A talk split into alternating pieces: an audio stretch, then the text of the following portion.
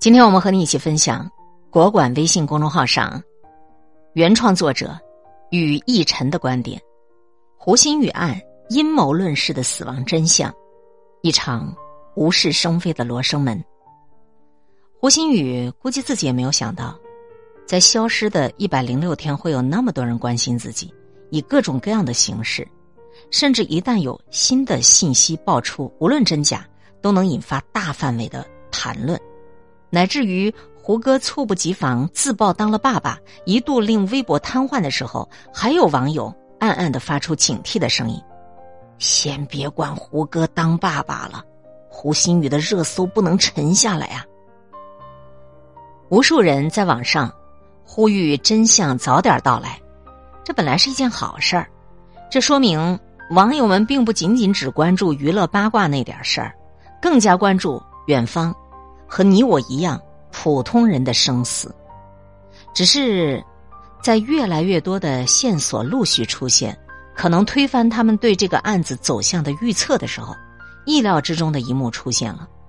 许多的网友宁愿相信他个人的推理，也不愿意相信铁打的证据，他们只愿意相信自己所推测的真相，否则就会失望透顶。十五岁的孩子就算轻生也不会选择上吊。个人观点，这条评论超过了九万人的点赞，很能说明问题。他们谦虚般的强调是个人观点，实际上谁也说服不了他们。我说这话很容易招来骂，但我依然要说：如果连证据都不能说出真相，那真相到底在哪儿？胡鑫宇的录音笔数据还没有恢复，网友就提出一个大胆的想法。我就想知道了，谁把这个局做的这么天衣无缝啊？当疑似胡鑫宇生前笔记披露的时候，哪怕笔记内容多么符合一个十五岁少年的身份，网友们的直觉都觉得这里头是个阴谋。嘿，这个笔记模仿了一百多天了吧？笔记如果造假，其实很容易戳穿。问题是我们需要让子弹再飞一会儿，前提是保持关注。志远中学副校长表示。胡鑫宇课本上最后一页上写着一句话：“如果我不活了，将会变得怎么样？”一个前排的评论说：“有没有一种可能，他是因为表现出了抑郁的情绪，所以才被选中的？”从这个角度看，网友想要追寻的真相，其实和胡鑫宇本人没有关系，无关胡鑫宇青春期敏感脆弱的个性，无关他奇奇怪怪的想法。更多的是满足于自己阴谋式的空想，我不相信孩子会做这种傻事儿，而这一设想不需要严密的证据链。这让我想到韩裔德国哲学家韩炳哲，他写过一本书叫《透明社会》，书的扉页上引用了一句耐人寻味的话：“我是凭借不为他人所知的那部分自己而活着。”冥冥之中。这句话解释了网友为什么不能接受胡鑫宇自杀轻生的可能。也许胡鑫宇案的最终走向是挖掘出胡鑫宇不为他人所知、不为他人理解的那部分，可能正是这部分构成了案子的盲区，让这个案子完全的换了个走向。这是透明社会不完全透明的原因。当然，这只是我的猜测。韩炳哲对透明社会进行过解释。透明社会是一个不信任的、怀疑的社会，由于信任日渐消失，社会便开始依赖监控。对透明的大声呼求，恰恰表明社会的道德基础已然是脆弱不堪，真诚、正直等道德价值越来越失去意义。作为一项新的社会命令，透明正在取代日渐式微的道德审查机构。至至于监控。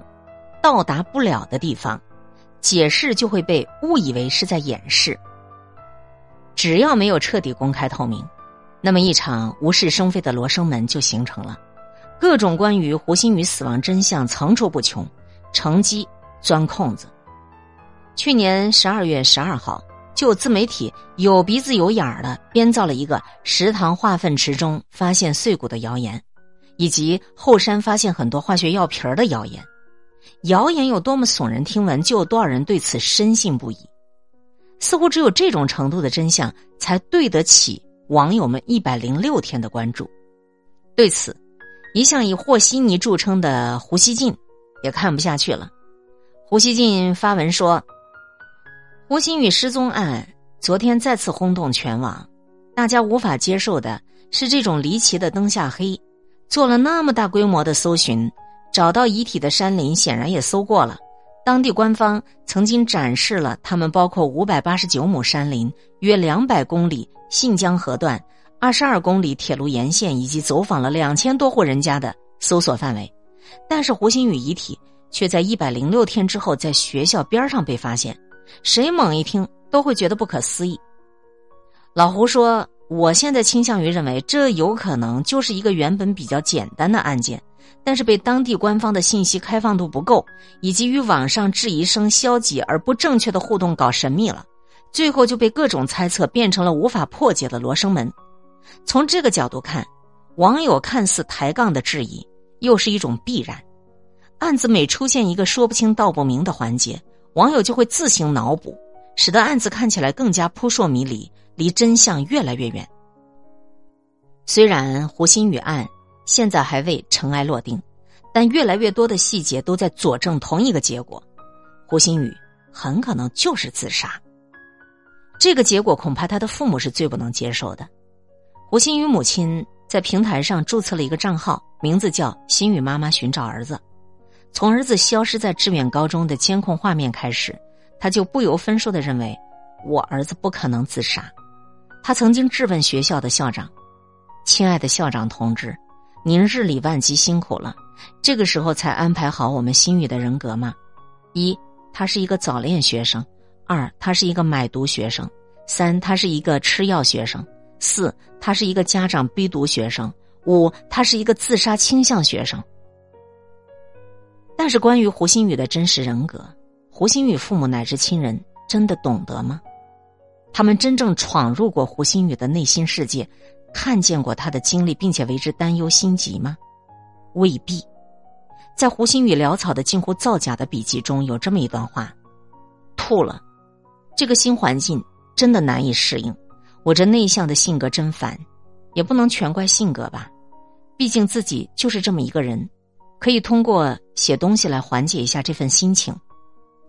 最让人心酸的是，他的这份心情无人知晓，所有矛盾与挣扎只能独自消解。别说外人，就连胡鑫宇的舅舅也不相信自己的外甥怎么会写下这么消极的文字，这不符合他对外甥的期待，不符合他一厢情愿认定的胡鑫宇人格。但事实就是事实。